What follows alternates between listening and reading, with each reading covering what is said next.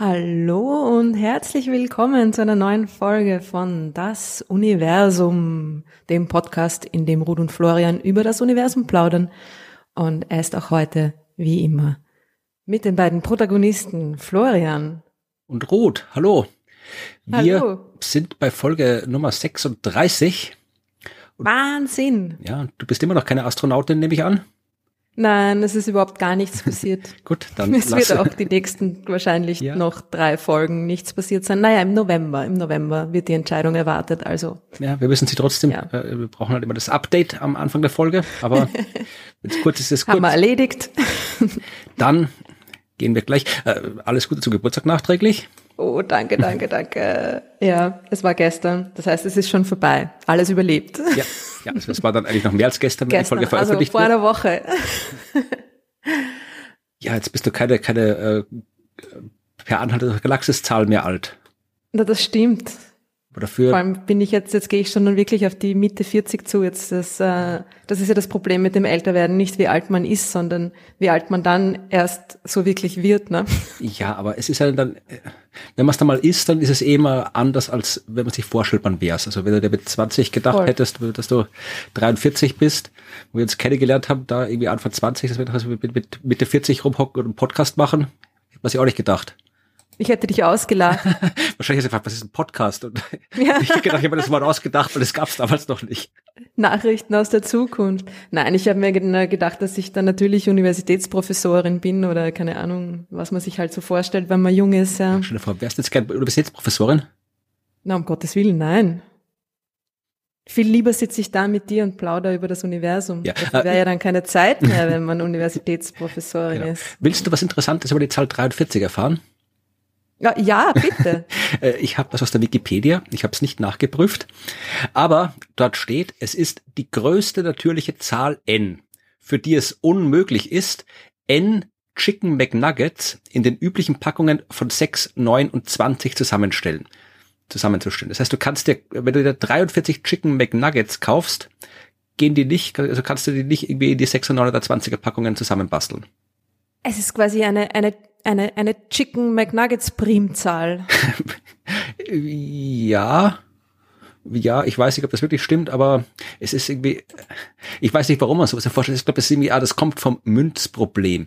Es gibt, oha, das muss ich mir gleich merken. Es gibt McNugget-Zahlen. 43 ist eine McNugget-Zahl.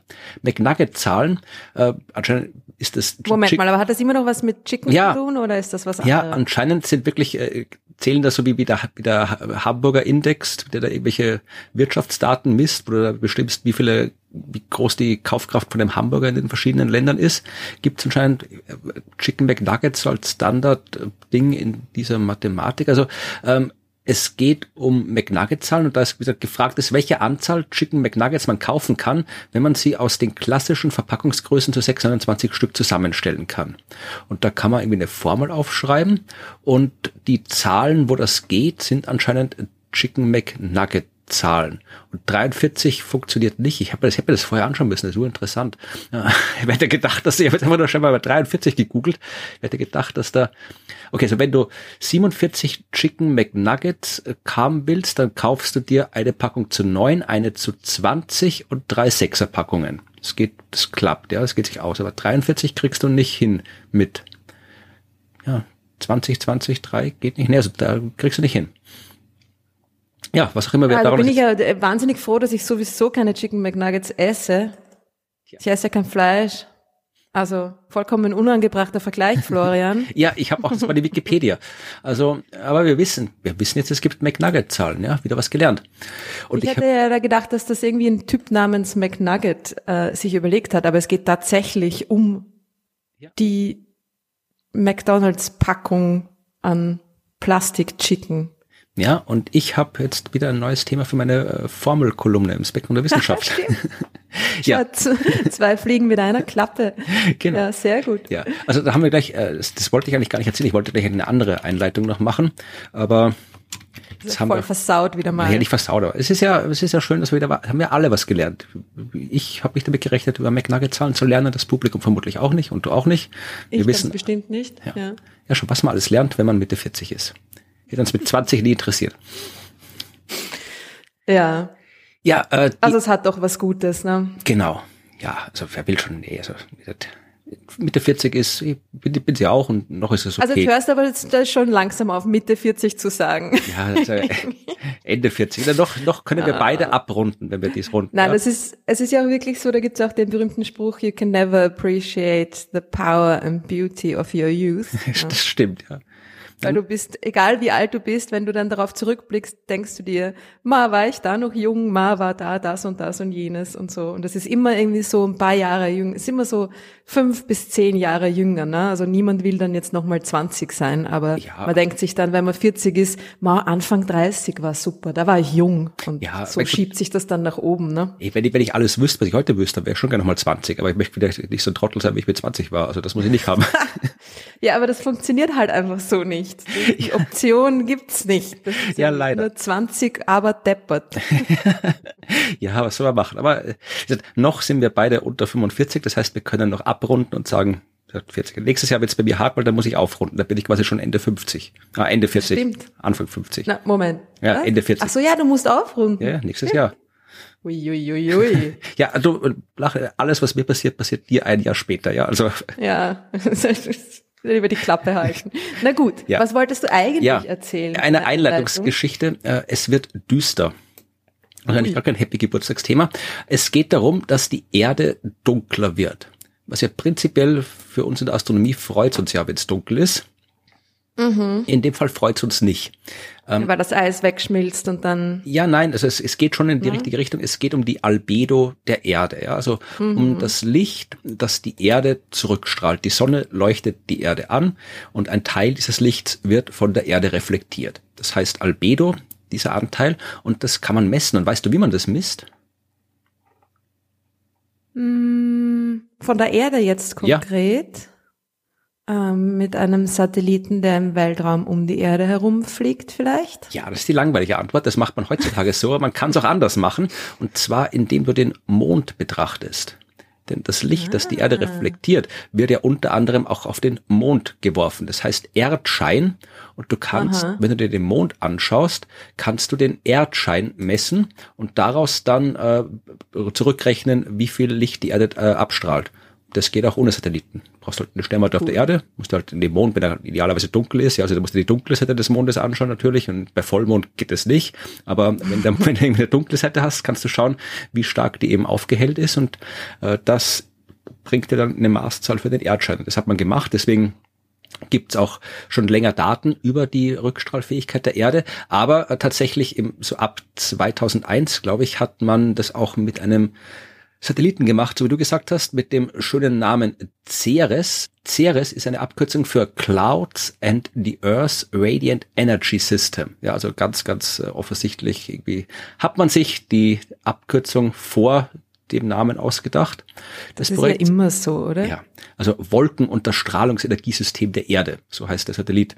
Cooler Name übrigens, mhm. der kann es eben auch messen und es geht ja darum, was sie gemessen haben. Ja, und sie haben gemessen, ähm, zwischen 1998 und 2017 sind die Daten ausgewertet worden in dieser neuen Studie. Und man hat festgestellt, dass die Albedo in den letzten zwei Jahrzehnten deutlich abgenommen hat. Ein halbes Watt weniger pro Quadratmeter als vor 20 Jahren. Das ist so ein halbes Prozent Reflexionsvermögen ja, geringer. Das ist eh gar nicht so wenig. Ja, also normalerweise reflektiert die Erde 30 Prozent vom Sonnenlicht, das reinkommt. Und jetzt ein halbes Prozent von 30, das ist nicht viel, aber es ist auch nicht wenig. Also mhm. es ist eine relevante Größe. Und ja, woran liegt das? Du hast das schon ein bisschen vermutet, hast aber den falschen Mechanismus vermutet. Es hat mit Aha. dem natürlich mit dem Klima zu tun und zwar ähm, mit Wolken. Also Wolken sind ja hauptsächlich dafür verantwortlich oder zum Teil mit dafür verantwortlich, wie viel Licht reflektiert wird. Natürlich auch, wie viel Eis du hast. Ja, wenn das Eis schmilzt, dann wird das äh, dort, wo Land drunter ist, ist das Land meistens dunkler als das Eis und dort, wo Wasser drunter ist, ist das Wasser dunkler als das Eis. Das heißt, das schmelzende Eis sorgt auch dafür, dass die Erde weniger Licht reflektiert. Aber in dem Fall ist es nicht der hauptsächliche Mechanismus, weil so, es ist noch nicht so viel Eis geschmolzen, es wird noch sehr viel mehr Eis schmelzen, aber was hier passiert ist, dass ähm, die reflektierend tief liegenden Wolken über dem Pazifik weniger werden. Ja, also über Pazifik gibt es anscheinend äh, tief liegende Wolken, die Licht reflektieren und die werden weniger. Und tatsächlich liegt es daran, dass äh, dort die Meereswassertemperaturen an der Oberfläche angestiegen sind durch den Klimawandel und äh, die Temperatur an der Oberfläche des Wassers beeinflusst auch die Wolkenbildung. Ja, also das geht man davon aus, dass das der Mechanismus ist und das ist ziemlich besorgniserregend, sagt einer äh, der Leute, die sich mit dieser Studie beschäftigt haben, denn es hätte theoretisch auch anders sein können. Ja, also man hat es lange Zeit nicht genau gewusst, wie diese Mechanismen funktionieren. Man hätte auch sagen können, okay, wenn es wärmer wird, hast du mehr Wasser in der Luft und dann kriegst du mehr Feuchtigkeit in der Luft, mehr Wolken. Und mehr Wolken ja, heißt gedacht, eine ja. höhere Albedo und das könnte quasi die Erwärmung ein bisschen aufhalten. Mhm. Und über Teilen wird es auch so sein. Also es wird ja auch Gegenden der Erde geben, wo tatsächlich über dem Land zum Beispiel mehr Wolken entstehen, wo mehr Feuchtigkeit dann runterkommt und so weiter. Aber über dem Ozean, und der ist ja ein bisschen größer als die Landfläche, da ist es anscheinend nicht so. Also offensichtlich hilft uns die Wolkenbildung nicht dabei, die Klimaproblematik äh, auszubalancieren. Das ist eine schlechte Nachricht. Absolut. Das war ja auch irgendwie das, was lange Zeit so als noch beruhigendes Element äh, angenommen wurde. Ne? Zumindest gibt es dann mehr Wolken und dadurch auch wieder wird auch genau kommt kommt weniger Licht durch, weniger Energie durch und so weiter. Aber das ist natürlich extrem blöd, wenn das jetzt nicht so ist. Ja, was soll man machen? So, Und hat da, stand da auch drinnen, was dann, dann, ob das einen großen Einfluss auf die Modelle hat jetzt, die, die, das, die Erwärmungsmodelle und so weiter? Das oder? war im Wesentlichen eine Analyse eben wirklich nur dieser Daten. Also die haben jetzt kein ja. Klimamodell draus gemacht. Äh, es wird auch in den aktuellen, das ist ja gerade erst wirklich vor paar Tagen im Wesentlichen erschienen, diese Arbeit. Die ist, glaube ich, hier am Okay. Wo ist das hier? Ende August, ja, also ist noch nicht so lange raus. Also die werden, wird noch eine Zeit lang dauern, bis das die Klimaforschung entsprechend aufgearbeitet hat. Also im aktuellen Bericht des Weltklimarats, wo irgendwie halt der Status quo zur Klimaforschung drin ist, ist es mit Sicherheit nicht inkludiert, weil das ist neue Forschung und der kam schon ein bisschen früher raus. Aber ja, also das, das wird natürlich alles simuliert. Ich kann ich vielleicht ein bisschen Eigenwerbung machen, ja, für meinen anderen Podcast, das Klima. Und in der Folge Nummer neun, die vor vor zwei Wochen erschienen ist, da haben wir genau über das Thema gesprochen, genau darüber, wie sich äh, Feuchtigkeit und Niederschlag in den nächsten Jahren und Jahrzehnten verändern werden. Und da waren ein paar sehr erschreckende Diagramme dabei. Also da hört man immer, ja, und in den Subtropen wird es äh, große Dürren geben und sehr viel heißer werden und kaum noch Niederschlag. Da denkst du dir, ja, ach Gott, die Subtropen. Aber die Subtropen sind, Italien ist in den Subtropen. Griechenland ist Subtropen, ja, Spanien ist Subtropen. Also das ist alles nicht so weit weg, wie man glaubt. Und in den Extratropen, die es auch gibt, äh, da sind wir und da wird sehr, sehr, sehr viel mehr Niederschlag geben in Zukunft. Also da haben wir genau das Gegenteil. Das hilft aber den Leuten in den Subtropen nichts. Also ja, mhm. das mit diesem, der Wasserhaushalt der Erde ist ziemlich im Arsch und durcheinander gebracht. Es geht halt alles, gerät alles aus dem Gleichgewicht. Ne? Genau.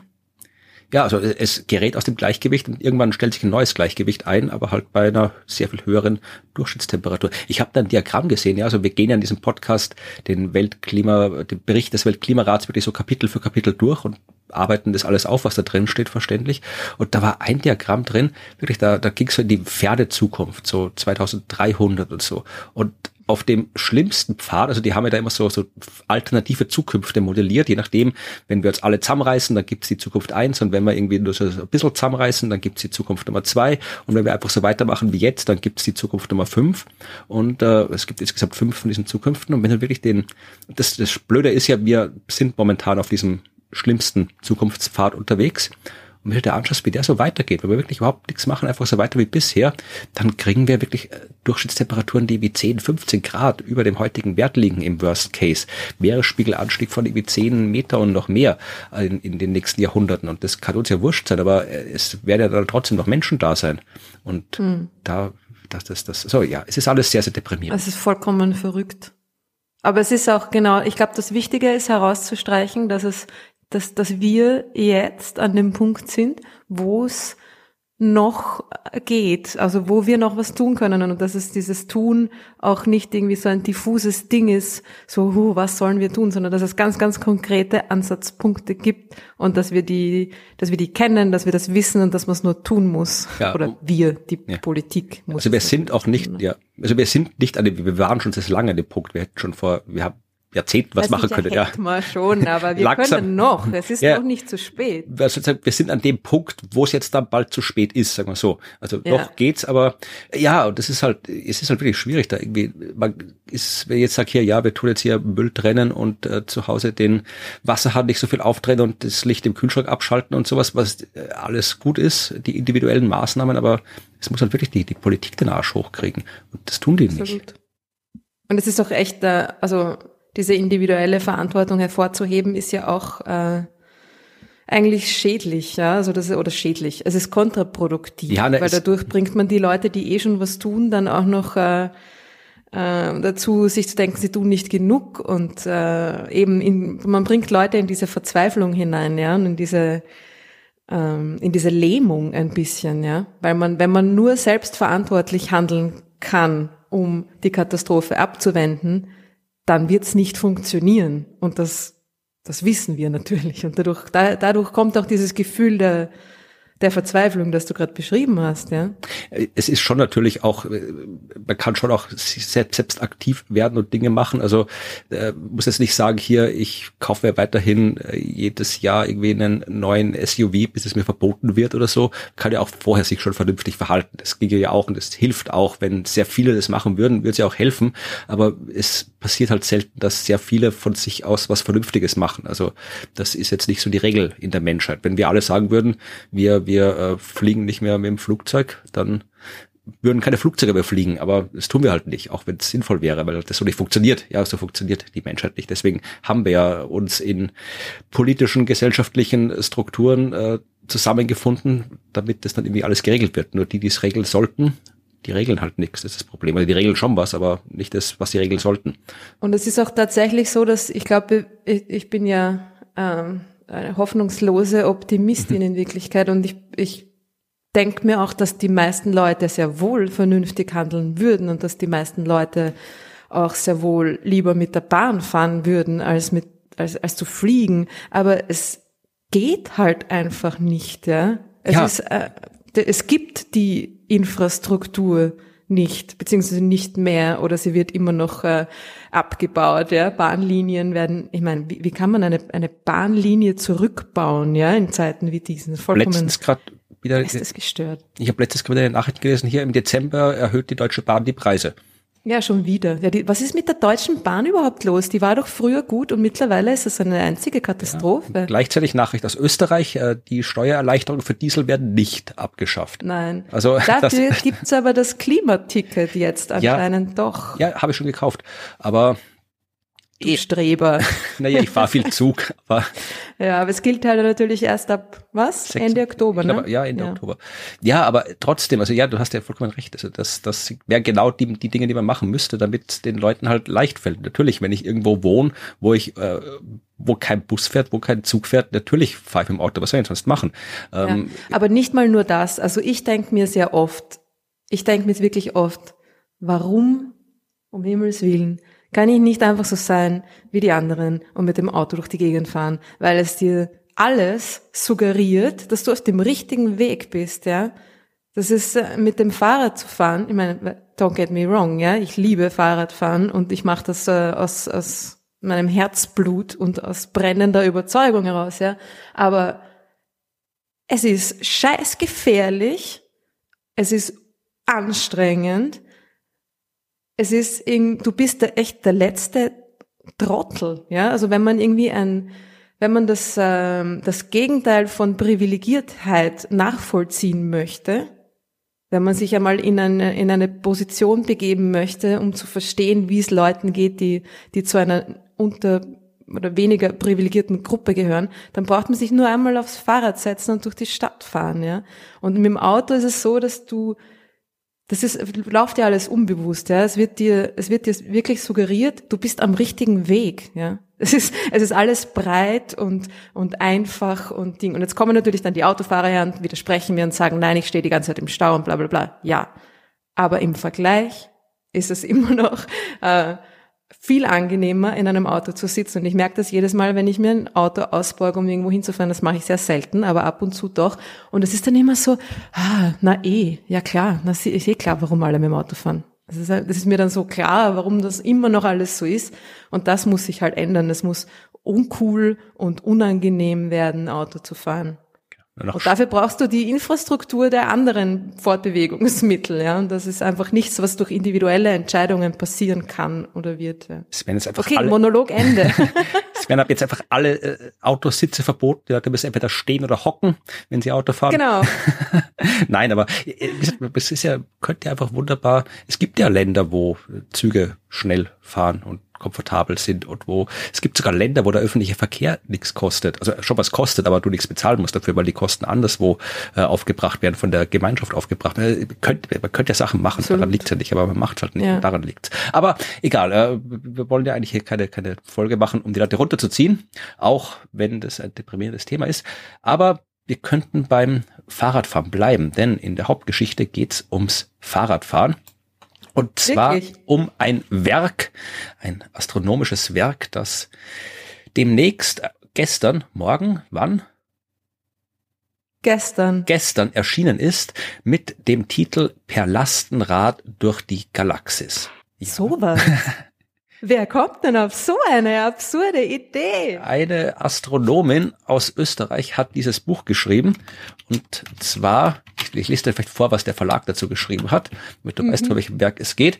Ähm, es geht um Ruth Grützbauch, die ist Astronomin und betreibt ein mobiles Planetarium, das in ein Lastenrad passt. In ihrem Buch erzählt sie die Geschichte des Kosmos erstmals als eine der Galaxien bisschen komisch formuliert. Äh, sie nimmt uns mit auf einen Roadtrip ans Ende des Universums. Dabei lernen wir, welcher Galaxientyp wir sind, was passiert, wenn Galaxien Tango tanzen, wo wir in der Atacama-Wüste ein Quantum Trost finden und wie wir dem Monster im Zentrum der Milchstraße Paroli bieten.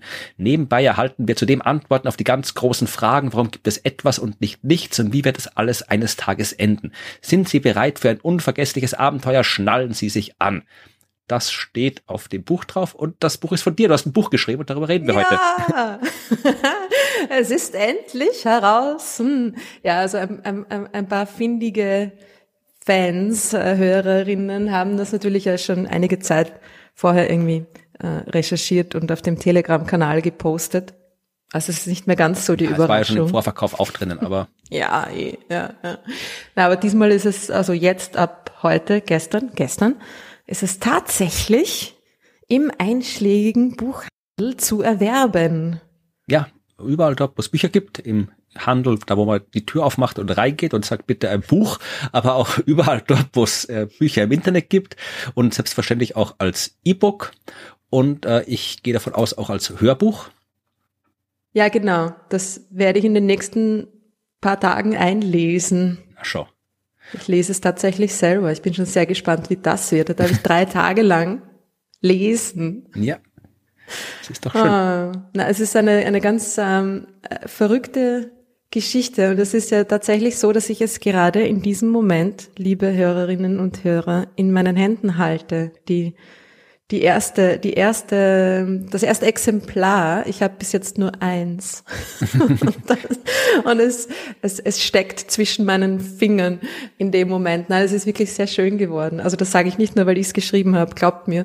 Ähm, es ist äh, vor allem durch das wunderbare Büro Alba, muss ich jetzt gleich nochmal ein Lob ausbringen, dass das Buch illustriert hat so wahnsinnig hübsch geworden, das sind, dass ich auch selber ganz fasziniert bin. Das Büro Alba ist wirklich gut. Das sind die, die auch die ganzen Grafiken machen für die Science-Buster-Shows im Fernsehen, diese ganzen Titelgrafiken und auch die Science-Buster-Bücher mit äh, Grafiken versehen. Also das äh, ist, sind schöne Bilder. Also ich bin auch schon, ich habe es noch nicht gesehen. Ich habe noch kein Buch bekommen. Äh, ich habe heute eine Nachricht bekommen, dass ich ein Paket bekommen habe. Vielleicht ist da eins drinnen. Ich weiß es noch nicht, aber Aha. ich kenne es noch nicht. Ich habe es noch nicht gesehen. Aber ich komme vor in dem Buch. Wenn wenn man nämlich äh, in der auch bei den Verlagsinformationen schaut, da gibt es übrigens auch eine Leseprobe, verlinken wir auch, die man sich anschauen kann. Und da steht auch über die Autorin, wer du bist.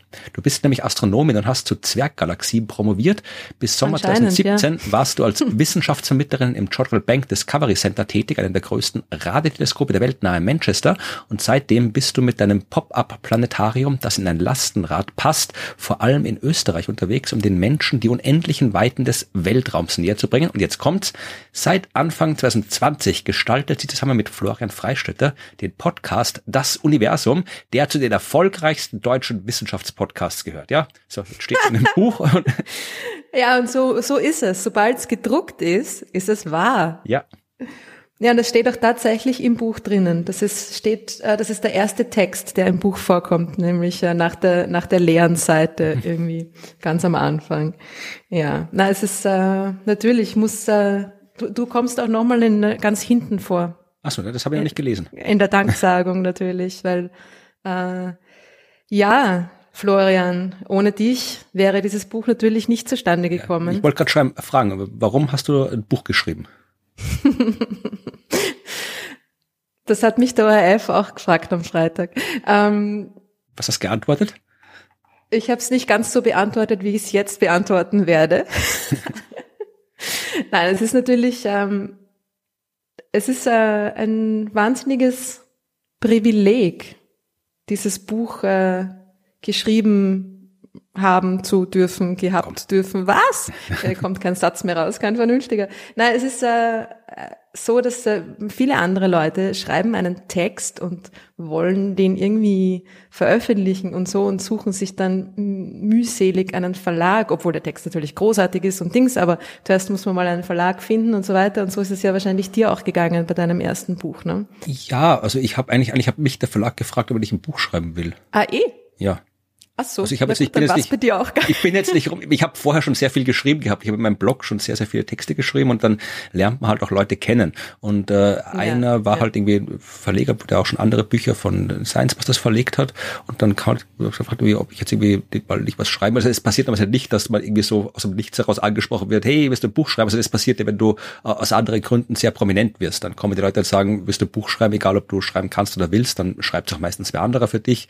Aber mhm. das normalerweise, das dass man jetzt so sich vorstellt, dass ich da das fertige Manuskript liegen hatte und dann so durch die Verlagsszene getingelt bin, bis ich jemanden gefunden habe, der das veröffentlicht. So war es nicht. Also ich habe jemanden getroffen von dem Verlag und dann haben wir diskutiert, über was könnte man schreiben. Und dann habe ich gesagt, okay, schreiben wir das über das. Und dann habe ich halt ein Buch geschrieben. Ja. Ja, bei mir war es ja, bei mir war ähnlich. Ne? Also es hat sich aus diesem Podcast heraus entwickelt, ähm, weil der Christian Koth, der ja auch dein Lektor mal war, bei deinem jetzigen Verlag. Hansa Verlag. Äh, beim Hansa Verlag, genau, der ähm, sich den Podcast angehört hat und mich daraufhin gefragt hat, ob ich mir vielleicht auch vorstellen kann, mal was zu schreiben.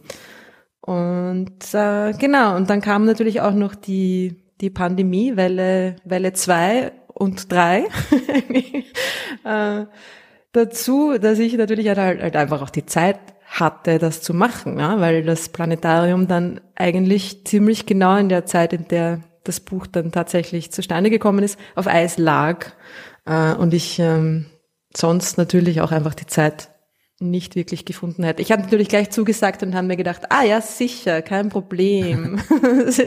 Schreibe ich halt mal ein Buch, macht nix, geht sicher und so. Und dann war es tatsächlich eine ziemliche Action. Also das muss ich jetzt sagen, Kinder, seid vorsichtig.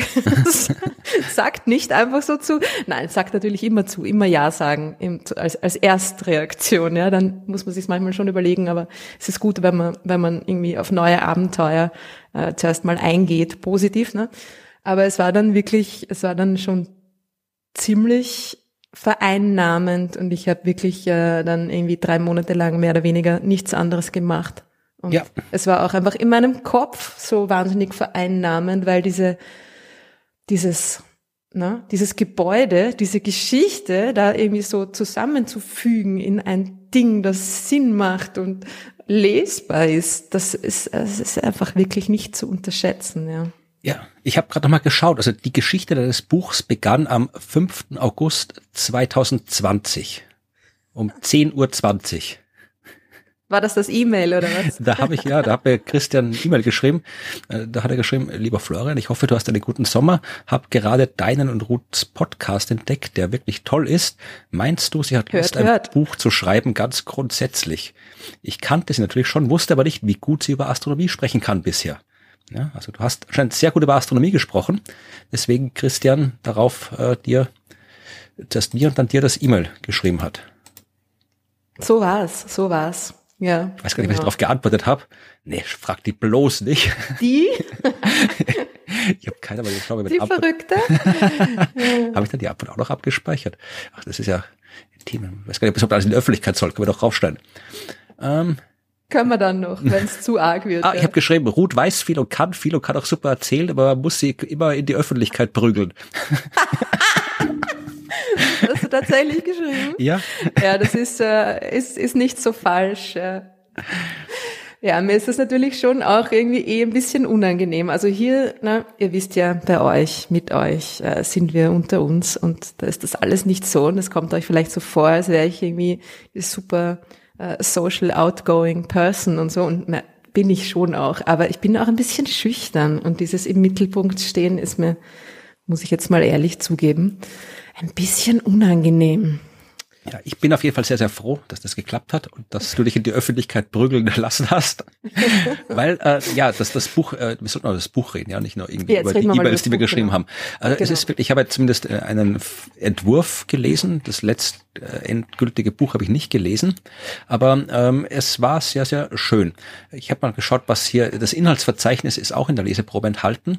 Das fängt mhm. an mit, wie das Universum in ein Fahrrad passt, ist der Prolog. Und dann, da, da werden sich die Österreicher und Österreicherinnen aufregen, kommt anscheinend eine Einleitung, willkommen in unserem galaktischen Kiez. Das müsste irgendwie Kretzel heißen für dich als Wienerin, oder? Ja, und Kretzel war auch in der Originalversion, äh, Originalversion, das ist die Originalversion in meiner Hand, äh, in der, in der ersten, in der Ursprungsversion hieß es tatsächlich Kretzel und dann, ähm, Genau, hat der Christian interveniert und hat gemeint, wie wär's mit Kiez? Und ich fand das eine tolle Idee, weil das ist jetzt, also das ist jetzt irgendwie, geht gleich los mit dem totalen Bruch irgendwie. und irgendwie, äh, ich finde, das ist gut, wenn man mit etwas anfängt, was gleich mal so ein bisschen vor den Kopf stößt. Ich meine, das, das Universum in ein Fahrrad, das ist vielleicht auch schon das, aber ja, ich finde es ganz gut, wenn sich das irgendwie nicht so, oder ich glaube, es ist hilfreich, wenn man sich mit einem Thema anfängt zu beschäftigen, dass es da gleich mal irgendwas gibt, wo man ein bisschen nicht so grad drüber liest oder ohne Probleme, ohne Hindernisse drüber liest oder drüber denkt. Ne? Dann ja. hat man einfach mal, dann stolpert man äh, über seinen eigenen äh, Denkprozess ein bisschen und hat gleich eine ganz andere Aufmerksamkeit. Ne? Ja. Worum geht's denn so im Großen und Ganzen? Im Großen und Ganzen, im ganzen Buch, boah, du stellst Fragen. Naja, also die Grundhandlung. es ist, ähm, naja, es ist ein bisschen ein, ein, ein wilder Mix. Es ist ein bisschen ein, ein Roadtrip durch das Universum. Steht also es Klappentext, ist, äh, du sollst dir den Klappentext vorlesen, du sollst erzählen, worum es geht. es geht um das aufregende Leben der Galaxien. Und es geht um das unsichtbare Universum und was das damit zu tun hat. Und ähm, es geht um irgendwie, wie das alles entstanden ist und wie es alles enden wird. Und es geht um die aufregenden Geschichten aus dem Leben einer jungen Astronomin. Ach, wer denn? Wer wohl? ja, ich weiß, das ist Yours gewesen. truly. ja. Nein, also ich habe es ist genau. es ist so eine Mischung, also man kriegt sehr viel über Galaxien erklärt in dem Buch, aber halt auch über äh, das Leben in der Astronomie, also über dein dein dein Weg zur Astronomie, dein deine was du alles so geforscht hast und wo du geforscht hast. Äh, man, man kann es ja im Inhaltsverzeichnis auch gut ablesen. Ja, also nach dem galaktischen Kiez die Kapitel oder die Abschnitte heißen ein Universum voller Galaxien im unsichtbaren Universum, das aufregende Leben der Galaxien, wo die wilden Galaxien wohnen, zurück bis zum Urknall, das Ende des Universums und sein Anfang. Und äh, wenn man sich dann die ersten Unterkapitel dieser Abschnitte anschaut, dann heißen die in der chilenischen Wüste, auf dem Mauna Kea, ein Quantum Trost in der Atacama-Wüste, Dance Your PhD, Mission im Orbit in der Sternenflottenakademie. Also das sind die Kapitel, wo du dann aus deinem Studium, deiner Arbeit als Astronomin und so weiter erzählst. Die leiten genau. diese Abschnitte jeweils ein und dann kommt ja so alles über Galaxien. Leben wir in einer Durchschnittsgalaxie, heißt ein Abschnitt. Welcher Galaxientyp sind Sie? Das Monster im Zentrum der Milchstraße, Galaxien in der Pubertät, die dunklen Ecken des Universums, woraus besteht die dunkle Materie, wenn Galaxien Tango tanzen, galaktischer Kapitalismus, warum fette Galaxien immer im Mittelpunkt stehen müssen, wie es zum Hubble Hast Space. du gerade gesagt, galaktischer Kapitalismus? Nein, Kannibalismus wollte ich sagen. Ich weiß nicht, was ich gesagt habe. Und ich habe kurz einen Schock bekommen und habe gedacht, oh Gott, was hat das, hat das Lektorat noch was verändert? Ja, also es, es äh, scheint äh, das Buch zu sein, das ich halt auch gelesen habe in der letzten Version. Ja. Äh, das jetzt, also man, es geht halt einmal, man, es ist jetzt kein so klassisches äh, Buch, das Leute gerne schreiben, wenn sie das erste Buch über Astronomie schreiben. So, wir fangen an beim Urknall und gehen mal einmal so durch, wie, wie alles entsteht und dann, was ist ein Stern, was ist ein Planet. Also das so ein Buch ist es nicht, was auch gut ist, Nein. weil von denen gibt es eh schon viel zu viele, sondern Ja, es ist teilweise, also es ist, äh, es ist eigentlich äh, wirklich wahnsinnig kompliziert geworden. sehr gut. Wie wird's weiter so? Ja. Und, äh, es Man versteht kaum was, ja. Man versteht eigentlich fast gar nichts, ja. Nein, es ist sehr, es ist sowohl sehr basic als auch überhaupt nicht basic, ja. Also ich hoffe, es kommen irgendwie verschiedene ähm, Zielgruppen da auf ihre Kosten. Also es ist jetzt nicht so, dass man was, dass man viel über Galaxien wissen muss, um das lesen zu können. Überhaupt nicht, ja. Aber es ist jetzt auch nicht so, dass ich da irgendwie voll mich in den, in den Erklärungen, in den, in den äh, grundlegenden Erklärungen irgendwie da auslebe, sondern ihr müsst euch einfach irgendwie an mir anhalten und, und, und mitfliegen. Ja? Also man muss, man muss sich schon ein bisschen drauf einlassen. Und vor allem, ich finde ja auch, man muss nicht alles vollkommen, vollständig äh, erklären, ja. Also es ist so ein bisschen so ein Teaser, ja. Ich glaube, wenn man nach dem nach der Lektüre dieses Buches nicht mehr Fragen hat als davor, dann ist da irgendwas falsch mit euch. Also, Also irgendwie- solange die es Fra beantwortet nicht Fragen. Es beantwortet schon Fragen, ja, aber es geht nicht, es geht nicht darum, um so viele Fragen wie möglich zu beantworten, sondern es geht eigentlich eher darum, um so viele Fragen wie möglich aufzuwerfen. Es ja, kommt davon, welche Fragen. Also wenn die Frage jetzt irgendwie wäre, was soll denn das für ein Schatz sein? Also das sind nicht die Fragen, die du irgendwie aufwerfen willst, ja. So, was ist mit der? Ist vielleicht nicht eine Frage, Nein, die ich aufwerfen also- will, nein. Also ich habe, ich weiß gar nicht, ich glaube, du verkaufst das Buch gerade falsch. Also wenn es ist dein Buch, das will ich da jetzt irgendwie nicht hier mit reinreden, aber ich habe es ganz anders aufgefasst, wie ich das gelesen habe. Also du erklärst Okay. schon Sachen, also man versteht schon dann die Dinge auch. Also man versteht, äh, wie eine Galaxie entsteht, wie die Galaxie aufgebaut ist, wie sie funktioniert, wie die Spiralarme entstehen, was für Arten es für Galaxien gibt, wie Galaxien miteinander wechselwirken, äh, wie die Galaxien im frühen Universum waren, wie sie im späten Universum sein werden, warum unsere Galaxie so ist, wie sie ist, wie man das alles erforscht, was man da sich befindet. Also das erklärst du schon alles. Man weiß schon sehr, sehr viel über Galaxien nachher, aber ja, natürlich äh, kann man weiß man auch viel noch nicht in diesem äh, Forschungsgebiet und deswegen bleiben halt auch Themen offen, weil die Ja. Antwort halt noch nicht da ist. Also insofern ist das ist jetzt nicht so, dass, dass das Buch, dass man jetzt irgendwie komplett ratlos dasteht, wenn man das Buch gelesen hat. Also das Nein, um Gottes Willen, nein. Also so schlimm ist es auch wieder nicht, nein.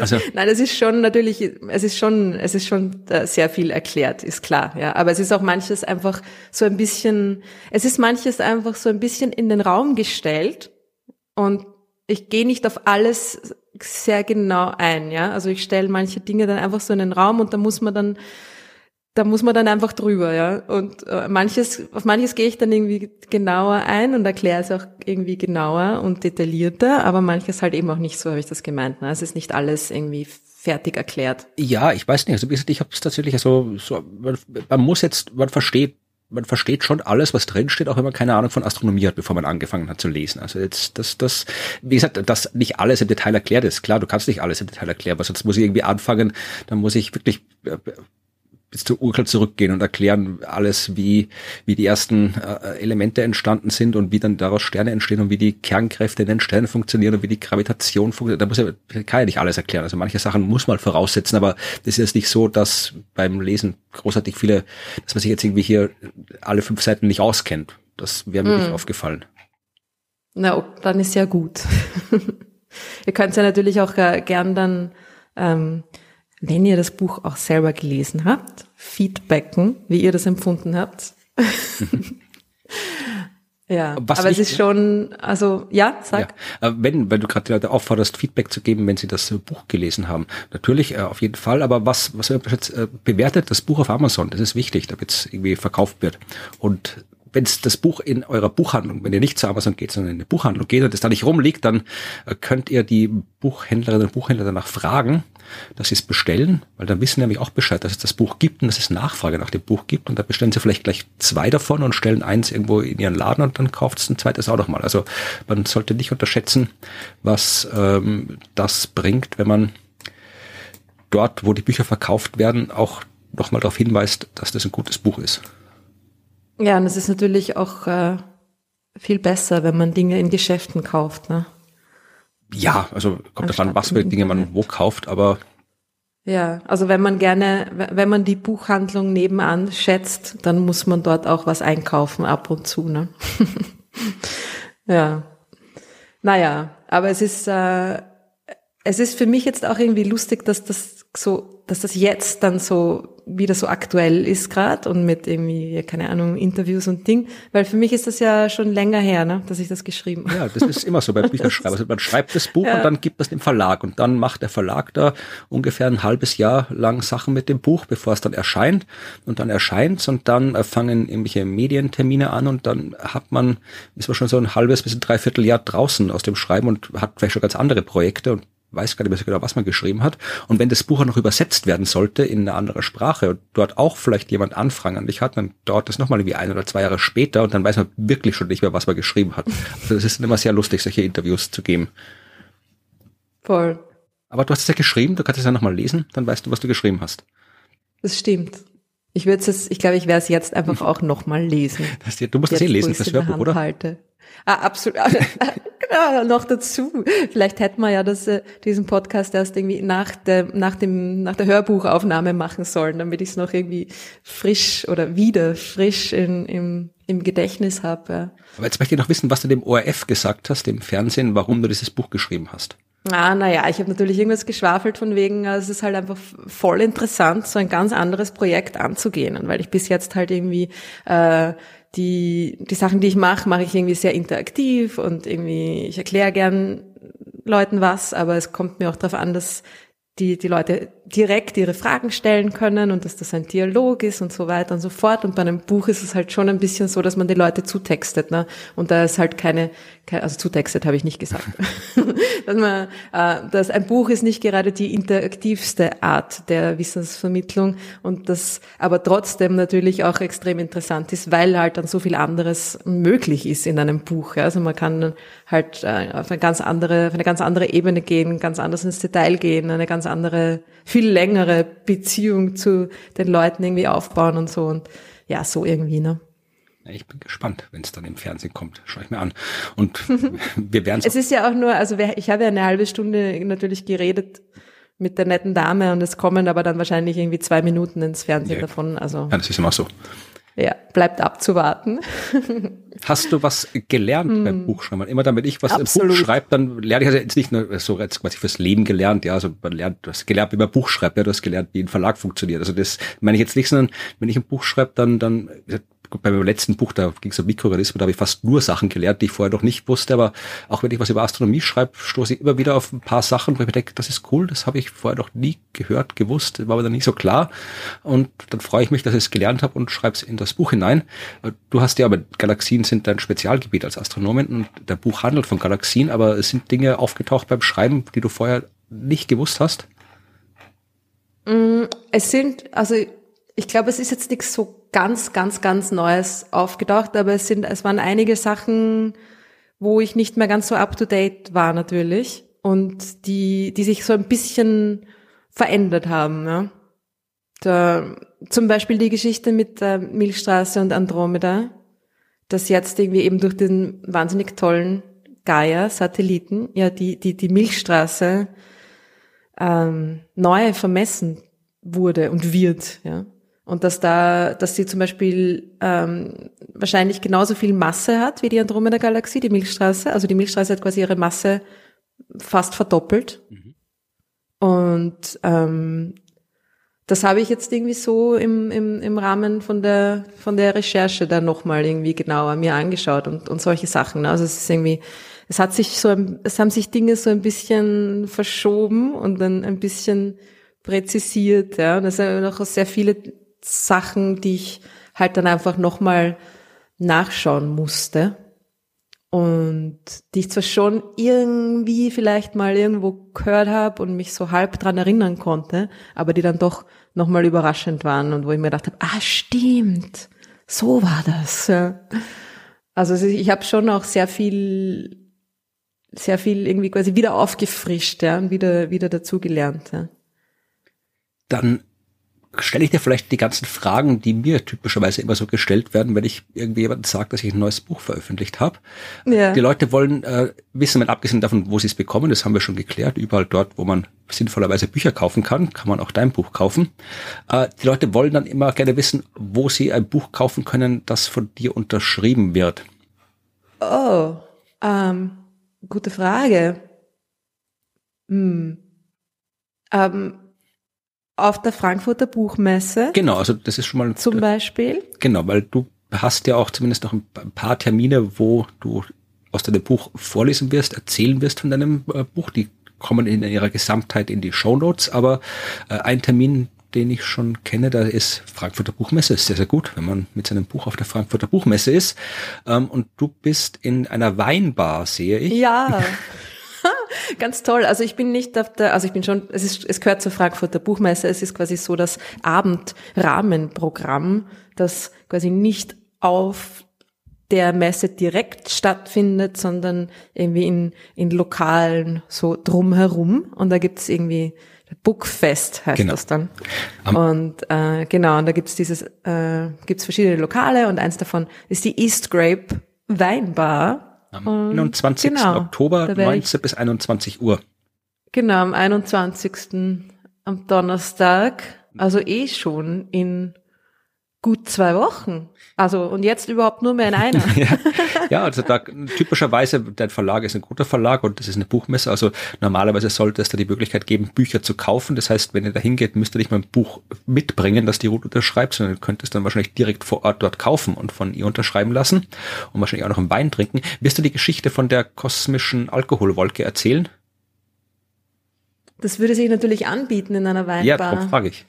Ja, ich habe mir das noch nicht so genau überlegt. Du weißt ja, ich bin nicht so die Vorbereiterin, sondern mehr so die Last-Minute-Person. Äh, ich habe mir noch nicht so genau überlegt, was ich da machen soll. Ich habe es jetzt gerade vorhin, auch weil ich mir nochmal angeschaut habe, ähm, gesehen, dass das zwei Stunden dauern soll. Ja, naja, das ist. Und ich habe mir gedacht, das ist nur so kurz. So, ich habe mir gedacht, dass wir da sicher ganz viele verschiedene ja, Autorinnen so haben werden an einem Abend, aber es ist irgendwie anscheinend von ja von 19 bis 21 Uhr es ist normalerweise auch keiner böse, wenn du sagst, mhm. nach einer Stunde oder nach eineinhalb Stunden jetzt, jetzt Schluss reicht's. und jetzt könnt ihr noch, trinkt mir noch ein Bein und ihr könnt mir Fragen stellen, also da schimpft genau. auch keiner aus. Also ich werde, ich werde es schon, also obwohl es natürlich dann immer gefährlich ist, live vor Publikum Fragen anzunehmen, nicht weil die, weil ich die Fragen nicht beantworten kann, das wäre mir egal, also das ist, finde ich, ist auch gut, wenn man irgendwie merkt, dass Leute die sich, auch Leute, die sich auskennen, nicht alles wissen. das ist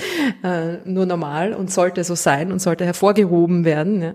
Ähm, aber das ist halt dann irgendwie, dass sich dann das Publikum so ein bisschen fragmentiert. Ne? Also wenn dann, dann gibt's dann oft irgendwie so die Personen, die dann ganz, ganz detaillierte und komplizierte Fragen haben, wo dann niemand mehr folgen kann. Mhm. Und dann, ja, also da muss man halt Genau, da muss man sehr aufpassen. Aber ich werde das schon, ich möchte das schon machen, weil irgendwie, das ist ja auch bei dem Podcast hier eins der interessantesten Dinge. Also nicht, dass deine Geschichten langweilig sind, Florian, aber eins der interessantesten Dinge finde ich immer die Fragen, die ihr stellt. Und das ist, ist mir einfach sehr wichtig. Genau. Und sonst wäre ich vielleicht noch irgendwas, ich werde sicher irgendwas an die Wand projizieren, irgendwelche schönen Bilder. Und vielleicht schon noch ein bisschen was aus dem Buch vorlesen, ja, aber dann vielleicht auch ein bisschen einfach ja, was zeigen, irgendein lustiges Experiment machen oder so. Einen kosmischen Cocktail mixen. Zum Beispiel. Ja, da brauche ich schon wieder Trockeneis, oder? Nein, es geht ja ohne Trockeneis. Also das, da, da gibt ja. andere Experimente auch. Aber ja, also da könnt ihr äh, euch das Buch unterschreiben lassen. Also es gibt ja noch, wir werden, das ist nicht das letzte Mal, dass wir hier diesen Podcast machen. Ähm, es, es gibt ja noch andere Termine in Salzburg und auf der Buchmesse Wien und später im Jahr gibt es auch noch mal Termine, wo man hingehen kann und äh, der roten Buch unter die Nase halten kann. Ähm, das wird alles geben. Es, du kommst doch im Fernsehen. Wir haben ja die eine schon gesagt, die haben äh, gestern warst du im Fernsehen. Ähm, das, Gestern war ich im Fernsehen, Ja, so ist es. Ja. das, das ist das, wo du, wo wir gerade gesprochen haben, äh, die Ah. eine Sendung. Du bist dann am 15., also über, übermorgen, auch nochmal im Fernsehen, um 22 Ja. Uhr in der NDR Talkshow. Große, Ja, war, ich war doch sehr nie in lustig. der NDR Talkshow, ich habe kein Buch von mir. Also, das sind, das Mit ganz tollen anderen Gästen auch, Ja. Leute. Also schaut euch das nicht nur wegen mir an. Reinhold Messner, mit Voll. dem Marco Rus, ein Fußballspieler, mit Caroline Kebekus und, das finde ich ja besonders schön, mit äh, Thomas Hermanns. Und Thomas Hermanns, ich, ich verlinke die Seite von der, in der Talkshow, da ist das alles schon aufgeschrieben, die Gäste und warum sie da sind.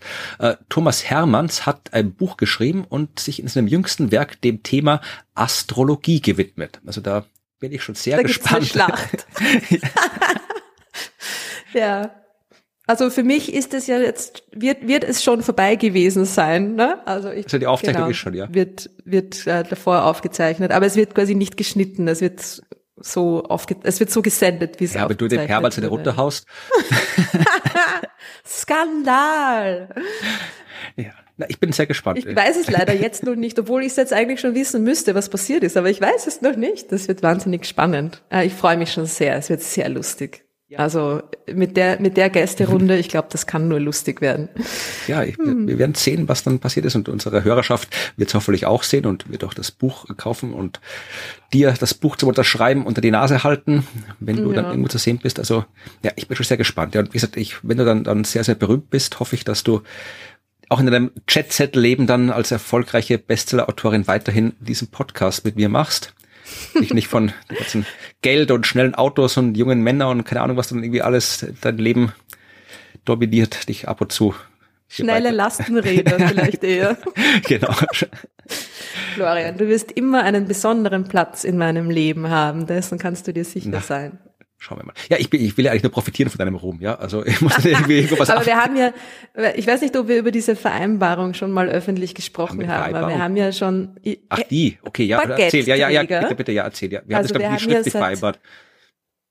naja, aber das eine Vereinbarung ist trotzdem eine Ja. Vereinbarung. Wir haben ja schon, naja, vor mittlerweile muss sicher schon 20 Jahre Ja, her ja, sein, ja. oder?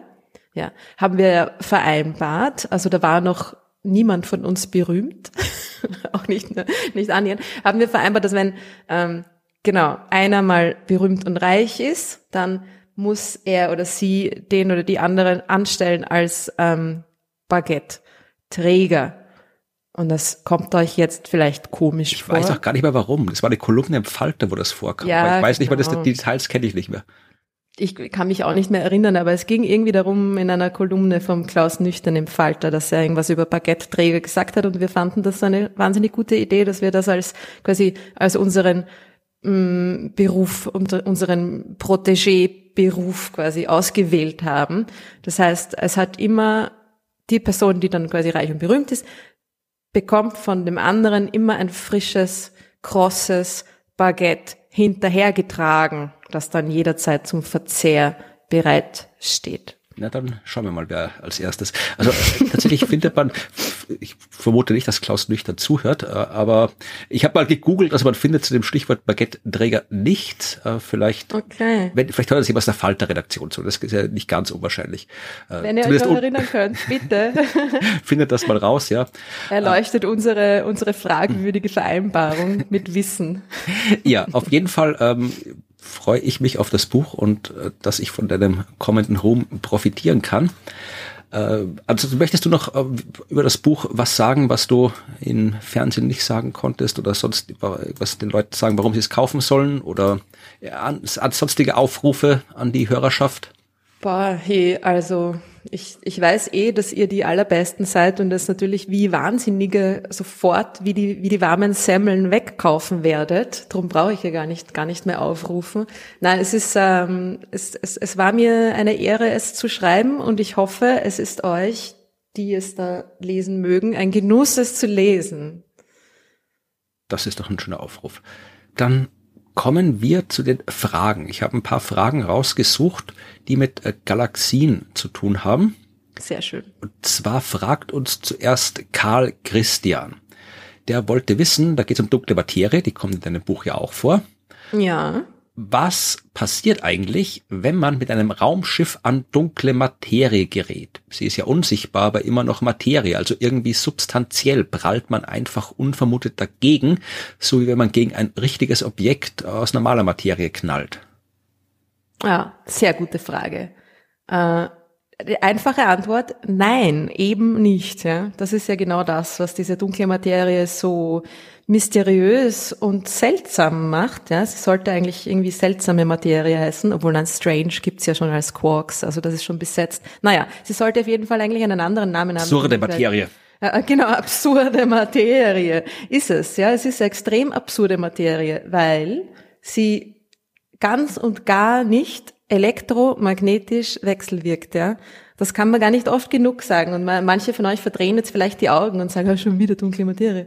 Aber es ist einfach der Größteil des, Größteil, Großteil des Universums besteht aus einem Material, das nicht nur dunkel ist, sondern unsichtbar und nicht greifbar, nicht auf irgendeine Art und Weise elektromagnetisch nachweisbar ist, ja. Das heißt, angreifen die, also Berührung ist ja auch eine elektromagnetische Wechselwirkung, ja. Ja, das ist die, äh, neben der absurden Tatsache, die du gerade genannt hast, das ist ja auch eine absurde Tatsache, die einem auch nicht so oft bewusst ist und die auch nicht oft genug erwähnt werden kann. Also wenn ich irgendwas angreife und etwas fühle, ja, also ich fühle hier den harten Tisch neben mir. Äh, das, was ich, ich, das ist eine elektromagnetische Wechselwirkung, die ich hier fühle. Das sind elektromagnetische Felder, die wechselwirken, die mir das Gefühl geben, dass da ein Widerstand ist, dass da was Massives ist. Ja. Und wenn ein Objekt, also wenn Materie nicht elektromagnetisch wechselwirkt, dann spüre ich die nicht, dann habe ich kein Gefühl, dann kann ich auch nicht dagegen prallen. Genau, es ist, ich meine, äh, wieder mal die, die Neutrinos müssen wieder mal herhalten als Vergleiche. Also Neutrinos sind ja nicht ein Bestandteil der dunklen Materie, weil sie zu warm sind, also weil sie, weil, weil sie sich zu schnell bewegen eigentlich. Ja? Also sie, sie, ähm, sie sind schon dunkle Materie, aber sie reichen nicht aus, um alles zu erklären, weil ein Teil der dunklen Materie halt auch kalt sein muss. Und genau, Neutrinos sind nicht. Großteil muss kalt sein und die, aber die Neutrinos wären eigentlich schon so ein, ein, ein der dunklen Materie sehr ähnliches äh, Teilchen, weil sie ja auch fast nicht oder so gut wie nicht äh, mit der Materie wechselwirken elektromagnetisch. Ne? Also die, es, die, die rauschen durch uns durch, ja, jede Sekunde. Du weißt wahrscheinlich die Zahl auswendig, wie viele Milliarden sehr, sehr oder Zahl. Bil also kann Billionen. Zahl nehmen. Keine Ahnung.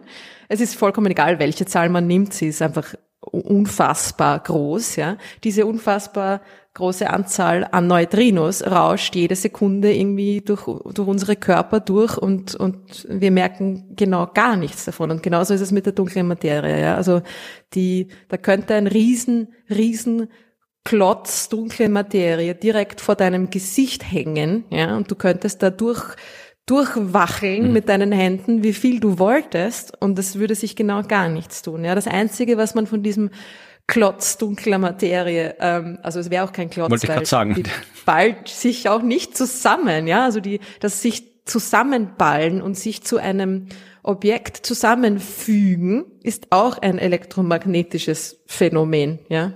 also es ist, äh, die, die, die, die ganze Chemie, ja, gibt's nicht. Das, das Zeug hat keine, keine Chemie quasi. Es sei denn, ja? sie wechselt, wirkt über welche Kräfte, die wir noch nicht kennen. Ja, genau. Unbekannte Chemie. Also es ist einfach, äh, es ist ein, ein Material, das eigentlich nichts tut von all den Dingen, die wir von normalem Material, von normaler Materie kennen, abgesehen von der Gravitation, ja, von der Anziehungskraft. Das heißt, dieser, dieses Wölkchen, das da vor dir herumschwebt, ja, würde dich ganz, ganz, ganz leicht anziehen, aber halt natürlich auch nur mini, mini, mini, minimal, ja, weil es nicht viel wäre. Aber das wäre das Einzige, was man von dieser dunklen Materie merken würde, eine, eine Anziehungskraft, ja. Genau, also man kann nicht mit dem Raumschiff dagegen fahren, da muss man sich keine Sorgen machen. Dann haben wir noch eine Frage bekommen zu Galaxien, zwei Fragen zu Galaxien, die ein bisschen verwandt sind. Zuerst äh, fragt Michael, ist eine Galaxie vorstellbar, in der alle Sonnen erloschen sind oder gibt es Gründe, warum das nicht passieren kann? ja, Michael, ähm, du musst mein Buch lesen. ja, das ist das letzte Kapitel, genau. Ähm, genau, da machen wir ein bisschen so einen, also wir, ja, ich, ja, wie auch immer, wir, ja, ihr seid ja dabei, ähm, einen, einen kleinen Ausblick in die Zukunft. Und ähm, jetzt können wir uns das noch nicht vorstellen. Also jetzt gibt es das noch nicht. Es gibt im Universum zu seiner aktuellen Lebzeit noch keine Galaxie, in der alle Sonnen erloschen sind, natürlich, weil die, die Sterne einfach so wahnsinnig lang leben, ja. Und ähm, die meisten Sterne sind ja ganz, ganz klein. Das sind diese roten Zwerge. Das ist der, der, der häufigste Sterntyp. Die haben zwar nur wenig Masse, aber sind sehr, sehr, sehr zahlreich. Und die leben eine unfassbar lange Zeit. Ja? Also die leben nicht so wie die Sonne ungefähr 10 Milliarden Jahre, sondern ein paar hunderte Milliarden und vielleicht sogar ein paar Billionen Jahre irgendwie. Man weiß das noch nicht so genau, wie lange die tatsächlich leben. Ein paar hundert Milliarden sind es wahrscheinlich. Ne? Und ähm, dann, die, die, die explodieren dann auch nicht am Ende ihres Lebens. Also die sind irgendwie, die hören dann halt irgendwann einfach auf zum Leuchten. Und ähm, es dauert aber noch sehr lange. Ja? Und es wird dann im Endeffekt darauf hinauslaufen, dass in ferner, ferner, ferner Zukunft die Galaxien, also wirklich ferner Zukunft, die Galaxien tatsächlich äh, statt aus Sternen aus schwarzen Löchern bestehen. Ja, also diese kleinen Sterne, die werden nicht zu schwarzen Löchern. Ne? Das war jetzt ein schlechter Übergang, aber Zwerge. genau, die werden zu schwarzen Zwergen. Die kühlen einfach aus. Es gibt auch jetzt im Universum noch keine schwarzen Zwerge. Ja, es gibt noch keine kleinen ausgekühlten Sterne. Das ja noch noch nicht genug Zeit vergangen. Aber es wird irgendwann mal so sein und es werden dann ähm, diese diese kleinen Sterne werden dann auch irgendwann miteinander verschmelzen oder werden sogar irgendwie ähm, auseinanderfallen im Sinne von die Materie selbst ne, fällt irgendwann auseinander, Protonen. Das weiß man auch noch nicht, ob das passiert, aber das ist äh, eine, eine wahrscheinliche Option, dass sogar Protonen nach einer gewissen Zeit ähm, zerfallen. 10 hoch 30 Jahre ungefähr sind das, ne? aber also man muss sich keine Sorgen machen. Aber irgendwann wird es dann wirklich so sein, dass äh, Galaxien nur mehr aus schwarzen Löchern bestehen, mit dem riesigen, supermassereichen schwarzen Loch im Zentrum natürlich, das jetzt auch schon da ist, ne?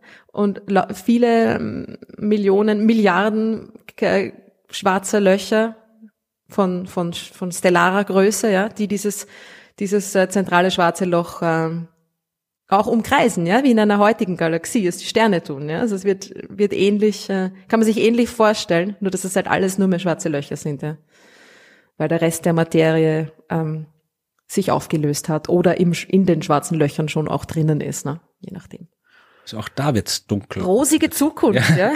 So, dann haben wir noch äh, eine Frage von Christian. Der hat uns gleich äh, drei oder vier Fragen waren es, glaube ich, geschickt und dann noch jeweils mit Unterpunkten. Also äh, Tipp, also wir, wir, wir, können eh nie alle Fragen beantworten, aber wenn ihr uns eine ganze Liste an Fragen noch zu unterschiedlichen Themen schickt, dann ist es meistens äh, schwierig, die alle zu beantworten und dann neigt, wenn man so in Zeitnot ist und Fragen sich raussucht, neigt man dazu, vielleicht eine Frage zu nehmen, wo nur eine Frage dabei steht oder sucht sich eine Frage aus der Liste raus. Also was ich sagen will, wenn ihr uns Fragen schickt, äh, schickt sie uns einzeln, die Fragen, dann stehen die Chancen besser, dass sie in der Sendung landen, weil dann verstehe ich sie besser oder wenn man sie aus der Liste raussuchen, als wenn ich erst die ganze Liste suchen muss.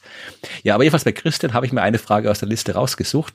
Er wollte wissen, gehören alle Sterne zu Galaxien oder gibt es auch freie oder einsame Sterne? Mm. Mm. Es gibt auch freie und einsame Sterne, ja, aber sehr wenig. Wollen die allein sein, ja? Das kann, muss nicht immer nur, weil die nicht Single ist, muss man nicht einsam sein, ja?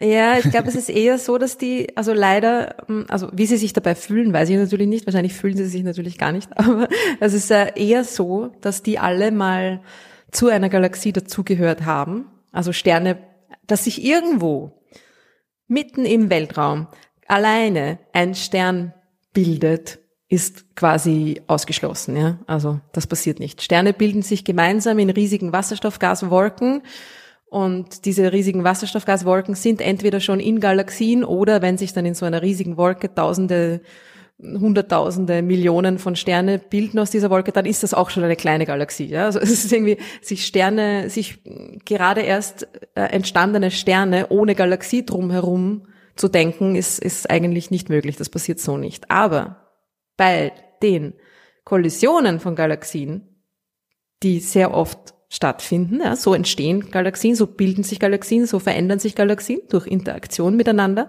Und bei diesen Verschmelzungen, bei diesen Zusammenstößen, da werden Sterne aus ihren Galaxien rausgeworfen, rausgeschleudert. Ja, also es ist tatsächlich so, dass, äh, dass die anderen sagen, hey, du, raus. Und, die ähm, High Velocity Stars heißen die, die so schnell sind, dass sie die Fluchtgeschwindigkeit ihrer Galaxie oder der Milchstraße von anderen wissen wir noch nicht, weil die so weit weg sind. Aber in der Milchstraße ja. haben wir schon einen ganzen Schwung dieser High Velocity Stars beobachtet und die waren, bevor man das wirklich äh, eindeutig nachweisen konnte, dass im Zentrum der Milchstraße ein riesiges schwarzes Loch sitzt, war die Entdeckung dieser High Velocity Stars tatsächlich eines der Indizien, die uns gesagt haben, dass da ein schwarzes Loch sein muss, weil du brauchst mhm. ja irgendwas, was dir diesen Stern auf diese Geschwindigkeit beschleunigt. Das passiert ja nicht so. Und einer der wenigen Mechanismen, der sowas leisten kann, war eben, Stern fliegt nah am schwarzen Loch vorbei oder Doppelstern fliegt nah am schwarzen Loch vorbei. Einer fällt ins schwarze Loch und der andere, so wie der Hammerwerfer, der den Hammer loslässt, wird mit enormer Geschwindigkeit weggeschleudert und ist dann eben schnell genug, um die Milchstraße zu verlassen. Also das war eines der Indizien, die uns gesagt haben, dass da im Zentrum der Milchstraße was sehr Massives rumsitzen muss. Sternenhammer. Genau.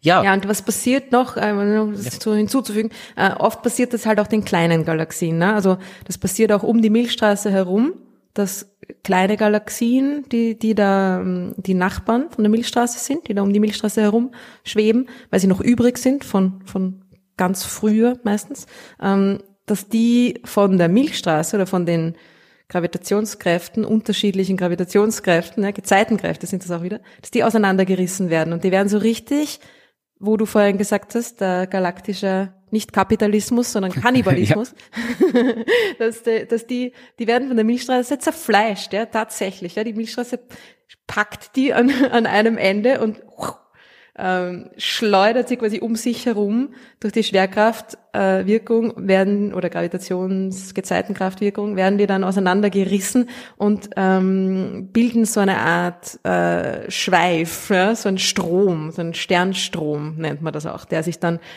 so um die Milchstraße herumzieht und sogar viele Male teilweise, ja, um die Milchstraße herum wickelt und ähm, das sind dann auch eigentlich ja freie Sterne in dem Sinn, dass sie jetzt nicht oder noch nicht zur Milchstraße dazugehören und nicht mehr sich in dieser Zwerggalaxie befinden, ja, weil sie da quasi rausge rausgezogen wurden. Ja. Und die werden irgendwann dann mal ähm, dann quasi zur Milchstraße, zum Halo, also zu diesem riesigen runden ähm, Ding, das um die Milchstraße herum ist, ja, werden sie dann mal dazugehören. Aber genau, sind, sind quasi noch, noch frei könnte man so sagen. Also es gibt einsame Sterne und es gibt äh, Sterne außerhalb der Galaxie, aber die sind nicht dort entstanden, sondern kamen aus einer Galaxie.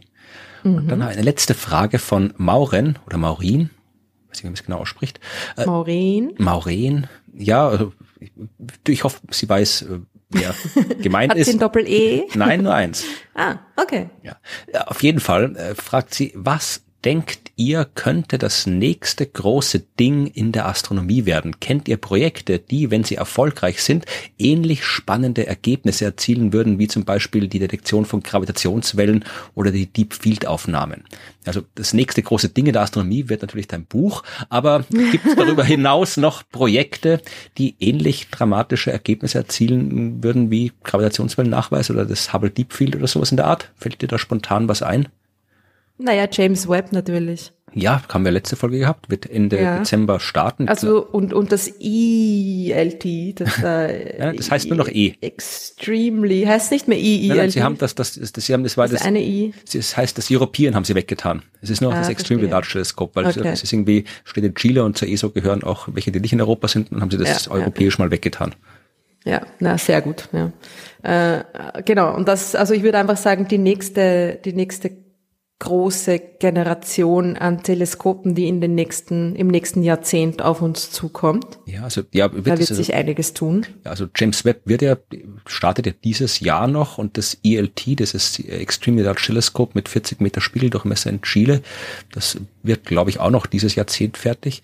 Klar, die, das ist natürlich, also das sind wirklich, sind große Dinger im wahrsten Sinne des Wortes und da wird auch ähnlich viel rauskommen wie bei den Deepfield-Aufnahmen. Ich habe da gerade überlegt, ob man doch sowas Konkreteres findet, also so ein Experiment oder irgendwie so, so wie halt hier äh, LIGO Nachweis von Gravitationswellen, wo man sagt, das ist genau dazu da, um Gravitationswellen nachzuweisen und jetzt warten wir drauf, dass sie es nachweisen. Also ob es da noch irgendwie sowas gibt irgendwie so eine Mission zu einem Planeten oder irgendwie ein anderes Experiment, aber fällt mir jetzt spontan, wird mir jetzt nichts einfallen, so ein Einzelding.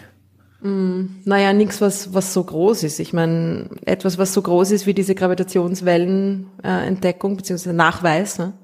das ist, das ist schwer zu finden. Ja? Also das ist etwas, weil es halt einfach so ein, ein komplett neues äh, Ding ist oder eine komplett neue Art und Weise, das Universum zu erforschen. Etwas zum ersten Mal nicht mehr Licht. Ne? Mhm. Das ist, das ist schon riesig.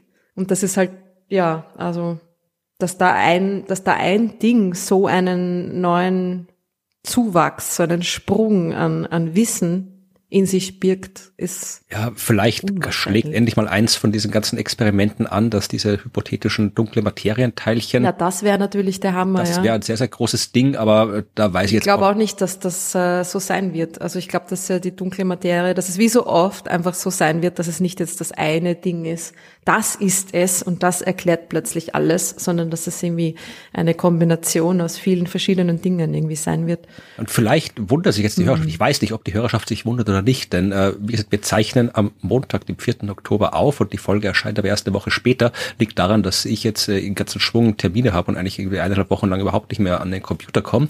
Äh, das heißt, morgen, also aus meiner Sicht und aus deiner Sicht, morgen am 5. Oktober werden die Nobelpreise für Physik verliehen. Und vielleicht äh, haben die ja wieder hier irgendeine coole Sache gewürdigt, die uns allen nicht bewusst war, wie cool sie ist und alle wundern sich, warum reden die da nicht drüber? Äh, wir reden nicht drüber, weil wir keine Ahnung haben, wer den Physiknobelpreis bekommt. Äh, meine Vorhersagen sind auch nicht sonderlich sinnvoll mehr. Ich habe über zehn Jahre lang vorhergesagt, dass doch gefälligst mal Michel Mayor und Didier Queloz den Nobelpreis für Physik kriegen sollen für die Entdeckung des ersten Exoplaneten. Habe ich, bin ich jedes Jahr gesagt passiert. und 2019 hatte ich dann recht. Hab ich glaube, keiner war mehr überrascht als ich oder die beiden waren vielleicht auch noch überrascht. Aber ich war auf jeden Fall extrem überrascht, dass meine Vorhersage endlich mal gestimmt hat, nachdem ich sie zehn Jahre gemacht habe. Noch mehr überrascht war ich, dass äh, im Jahr darauf, 2020, schon wieder die Astronomie einen Preis bekommen hat, nämlich die Leute, die herausgefunden haben, dass im Zentrum der Milchstraße ein schwarzes Loch sitzt. Und es wird, natürlich gibt es, eigentlich wäre doch die, das erste Bild eines schwarzen Lochs, das Event Horizon Teleskop und das Bild von M87 im schwarzen Loch. Das wäre ja auch absolut Nobelpreiswürdige Forschung, aber kann man es beim besten Willen nicht vorstellen, dass dreimal hintereinander Astronomie ausgezeichnet wird. Na, das glaube ich auch nicht. Also ich keine Ahnung, ehrlich gesagt, was da jetzt gerade so am, am Markt im Rennen ist in der Physik. Irgend so, so Zeug mit Materialwissenschaft oder, oder Tieftemperaturphysik oder irgend so, irgend so Quantenzeug, das keiner versteht. Das ist mein, mein Tipp. Da liegt man nie falsch da, bei den Darüber reden wir nicht. Quantenscheiß. Eigentlich Quantenscheiß, habe ich gesagt. Ahnung. Aber diese, das ist aber dann, wo die, wo die, da gab es eine coole Diskussion, also wie damals die Gravitationswellenleute ihren Nachweis gemacht haben. Das war ja, ist ja im Februar veröffentlicht worden und das war zu knapp, als dass sie im September oder Oktober darauf noch den Nobelpreis kriegen hätten können. Das heißt, also es war nicht ganz klar, ob es zu knapp war. Da haben halt alle schon im Prinzip die fertigen Gravitationswellen kriegen Nobelpreisartikel in der Schublade gehabt. Und dann hat's wirklich, da hat's wirklich ir irgendwas mit Quanten, das keiner verstanden hat, bekommen. So Quantentopologie und so, so Zeugs. Also das war und sowas wird es wieder kriegen wahrscheinlich. Also irgendwas, so dieser kompliziertes Quantenzeug, das ist immer ein heißer Tipp für die Nobelpreise. Aber man weiß ja nicht, ab und zu ist ja, es wir sind schon gespannt. Ja. Morgen wissen wir es auch, ihr wisst es schon. Ja. Also ab und zu ist das Nobelpreiskomitee auch sehr, sehr klar und direkt. Also ich habe halt Medizin-Nobelpreis haben äh, zwei Typen bekommen, die herausgefunden haben, wie wir Temperatur wahrnehmen. Das ist, da kann man das versteht man, wenn man das jetzt erklärt. meine, die Forschung an sich war natürlich sehr komplex, aber man versteht, warum es geforscht wurde, man versteht, was die geforscht haben und äh, warum es äh, relevant ist, dass sie es erforscht haben. Hm. Weil es sinnvoll ist herauszufinden, wie wir Temperatur wahrnehmen. Aber nur die Astronomie weiß, was Temperatur eigentlich ist. Ja. Ja, aber ich, ich glaube nicht, dass die Astronomie drankommt. Wir haben jetzt so viel, äh, nein, nein. die Astronomie ist ja auch erst, ursprünglich hat die, die ist ja eigentlich gar nicht als Nobelpreiswürdig erachtet worden. Das war ja immer nur Physik. Es hat ewig gedauert, bis mal äh, auch Leute aus der Astronomie den Physiknobelpreis bekommen haben. Heutzutage ist es halbwegs akzeptiert, dass der Physikpreis auch an die Astronomie gehen kann, aber das war lange, lange Zeit nicht so. Haben ja wirklich so Leute wie Hubble, Hoyle haben nie einen Physiknobelpreis bekommen, obwohl die ja. absolut Nobelpreiswürdige Arbeit gemacht haben. Voll. Das galt lange Zeit als bisschen so die, ähm, naja, die, die, die wilde, die, die wilde Physik, ja. ja, nicht so die ernsthafte Physik. Das glaube ich gar nicht, sondern einfach wenig belegte und sehr, sehr, sehr spekulative. Glaube ich gar oder? nicht. Es ist einfach so, dass ja. halt, du kriegst auch keinen Nobelpreis für Geophysik oder so. Das ist halt einfach, es ist, das ist der Nobelpreis okay. für Physik und so definiert Das sind sie sehr konservativ ja. und engstirnig oder waren sehr konservativ und engstirnig in ihrer Themenauswahl irgendwie. Wir werden ihn nicht kriegen, aber damit können wir leben. Und schauen wir mal, was dann. Vielleicht reden wir in der nächsten Folge drüber, über den Physiknobelpreis. Wenn er denn was anderes sein sollte als was Kompliziertes mit Quanten.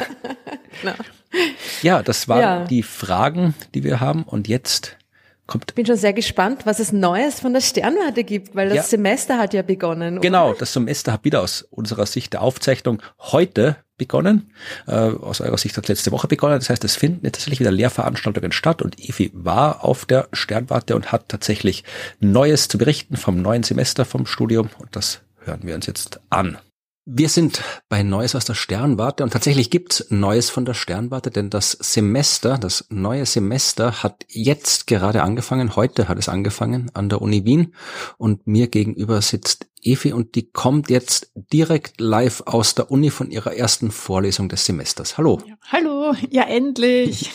Wie war's auf der Uni? Ähm, ja, ich war ja diesmal ähm, wieder mal nur virtuell dabei. Also man, ähm, ja, es, man, die Uni ist bemüht, alles in Präsenz zu halten. Ähm, aber ja, das große, ja, das große Stichwort ist ähm, Hybridlehre. Das heißt, äh, man kann bzw. man muss zum Teil ähm, online dabei sein. In dem Fall jetzt auch deshalb, weil der Hörsaal zu klein ist für alle Teilnehmer und deswegen sind wir gesplittert in einer, gibt es eine Anwesenheitsliste, wo man sich vorab eintragen kann, wenn man live dabei sein möchte, also vor Ort. Und ähm, der Rest muss quasi dann online dabei sein. Wird das ausgelost oder? Nein, es gibt eine Anmeldeliste, nee, aber. Ähm, die halt online ist. Ja, wenn die halt voll ist, ist es voll. Ja. Also es ist so ein bisschen fast Kampf, fast Surf. Okay, also das äh, ist, äh, ist das allgemein so auf der Uni oder hängt das vom Studium ab? Oder ich weiß nicht, was du, wie weit du von anderen Vorlesungen Bescheid weißt, ob es auch so ist? Das weiß ich ehrlich gesagt jetzt gar nicht. Also ich weiß jetzt auch gar nicht, wie sie es bei den Einführungsvorlesungen gemacht haben. Könnte ich aber mal spionieren gehen und mich erkundigen. Aber was hast du denn gehört?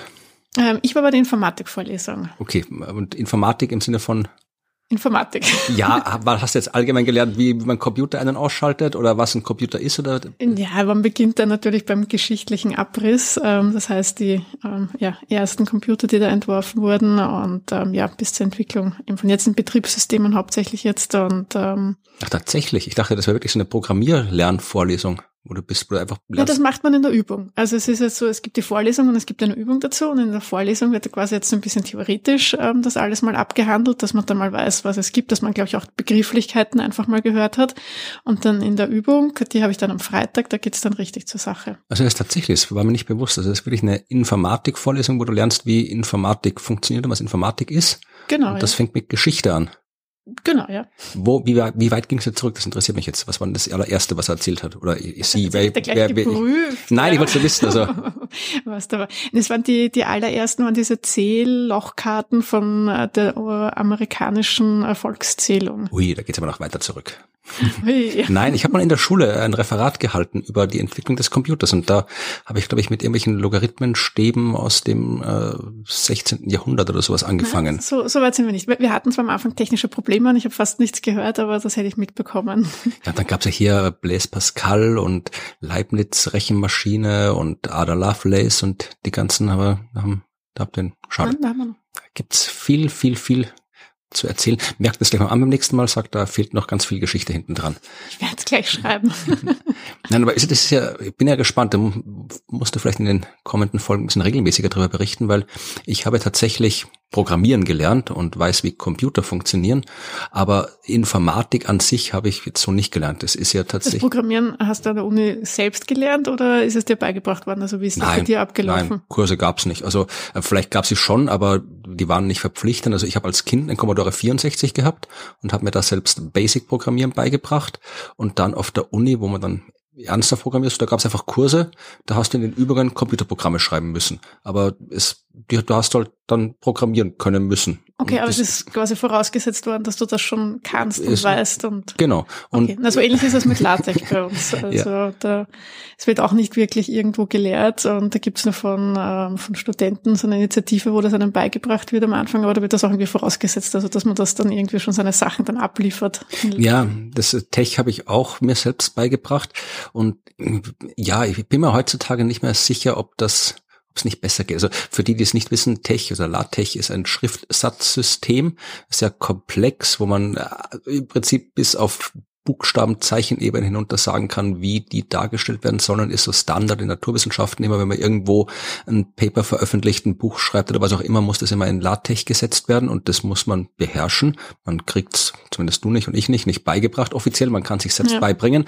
Aber ja, mittlerweile finde ich LaTeX gar nicht mehr so schön. Also es funktioniert vermutlich immer noch hervorragend, wenn es um Formeln und so Zeug geht, aber äh, ich bin darauf gekommen, dass man mit anderen Sachen vermutlich sehr viel schönere Texte hinbekommt. Also LaTeX schaut immer so ein bisschen billig aus, finde ich, wenn was im Tech gesetzt ist.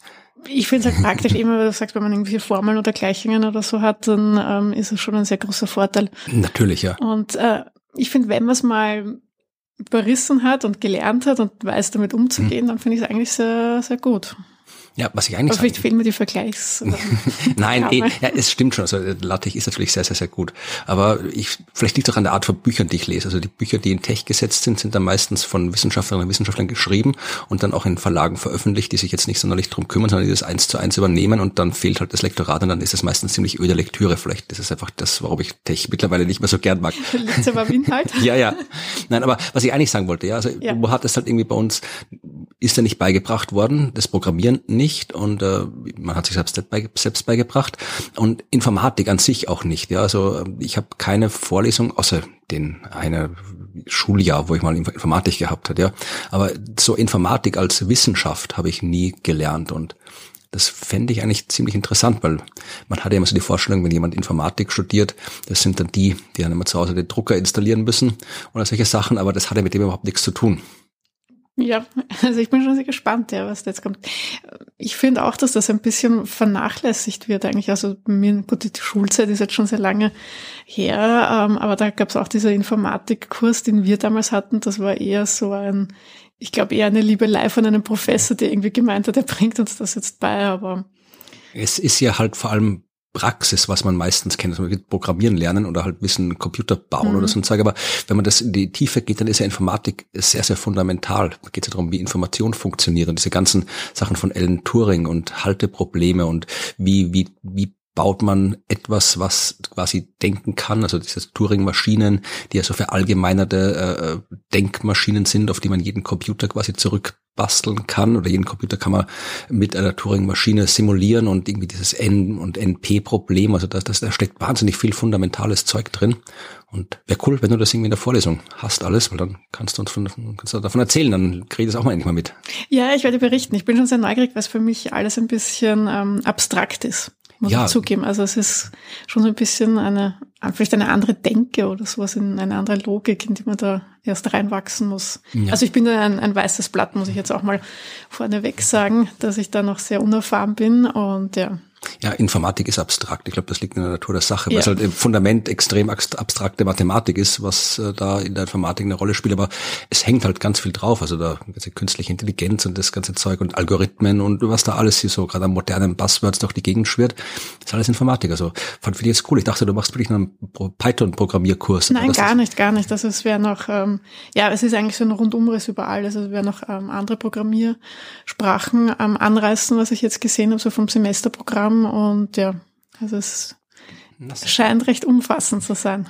Ich und vermutlich auch die Hörerschaft, wir sind gespannt, was du dann in den nächsten Folgen zu berichten hast. Und irgendwann am Ende des Semesters, wenn du dann programmieren kannst, dann kannst du auch in die Königsdisziplin der wissenschaftlichen Programmierung einsteigen, beherrschen dann, nämlich Computerprogramme schreiben, die dir irgendwelche Sachen machen und das Ergebnis gleich in Tech formatieren, dass du gleich den Output fertig hast. Also du schreibst dann Computerprogramme, die dir Tech-Skripte aufschreiben. Ui. ja, das habe ich damals gemacht, vermutlich nur, um mir Arbeit zu ersparen, aber man kann das machen. Das wird spannend. Und das ist extrem fies zu formatieren, weil du die ganzen Sonderzeichen in Tech dann irgendwie extra darstellen musst. Also, ach Gott, mach das nicht, das ist grauenhaft, das ich bringt nichts. Ich wollte gerade sagen, willst du mich da jetzt eher warnen? nein, nein, mach das nicht. Wir das fürchten lernen. mach das nicht. Aber wir freuen uns auf die Erkenntnisse aus der Informatik. Bis zum nächsten Mal. Bis zum nächsten Mal. Bis dann. Tschüss. Du Klugscheißer. Was? Das ist sofort die arme Evi. Das ist irgendwie so, ich habe in der Vorlesung das und das gelernt. Sag. Was hast du gelernt? Das ist nicht Klugscheißer, das ist Wissbegier.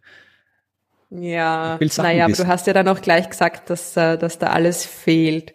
Und das ist vielleicht Klugscheißen, ja, aber. Ja. Nein, nein, stimmt schon. Dass ich, ich meine, aber hey, ich meine, was soll man sich in so einer Vorlesung da, irgendwo muss man anfangen. Man kann ja dann nicht irgendwie keine Ahnung, ja. Ja, ich weiß, ich habe alles bringen, das ist ja auch. Ich habe einen Hang zur Geschichte und zur Geschichten, das stimmt schon, aber weil man da viele Dinge besser verstehen kann. Aber ich war ja überrascht davon, dass es überhaupt um Informatik ging. Ich habe ja wirklich gedacht, das ist nur so Python programmieren lernen, dass man da wirklich jetzt mittlerweile ja. auch im Astronomiestudium so eine Einführung in Informatik macht, was ja absolut sinnvoll ist, äh, habe ich nicht damit gerechnet. Also ich weiß ja, weißt du was über Informatik? Mm, nein, eigentlich nicht. Also ich hatte in der Schule hatte ich zwei Jahre Informatik. Ja, aber das zählt ja nicht. Da tut man irgendwie so, so Quatsch wie mit, mit der Logo die Turtle rumlaufen lassen. Oder habt ihr auch sowas gemacht? Ja, so ungefähr. Na, und was das Interessanteste, was wir jemals im Informatikunterricht gemacht haben, war einen Computer zu zerlegen. Ach. Das war wirklich spannend.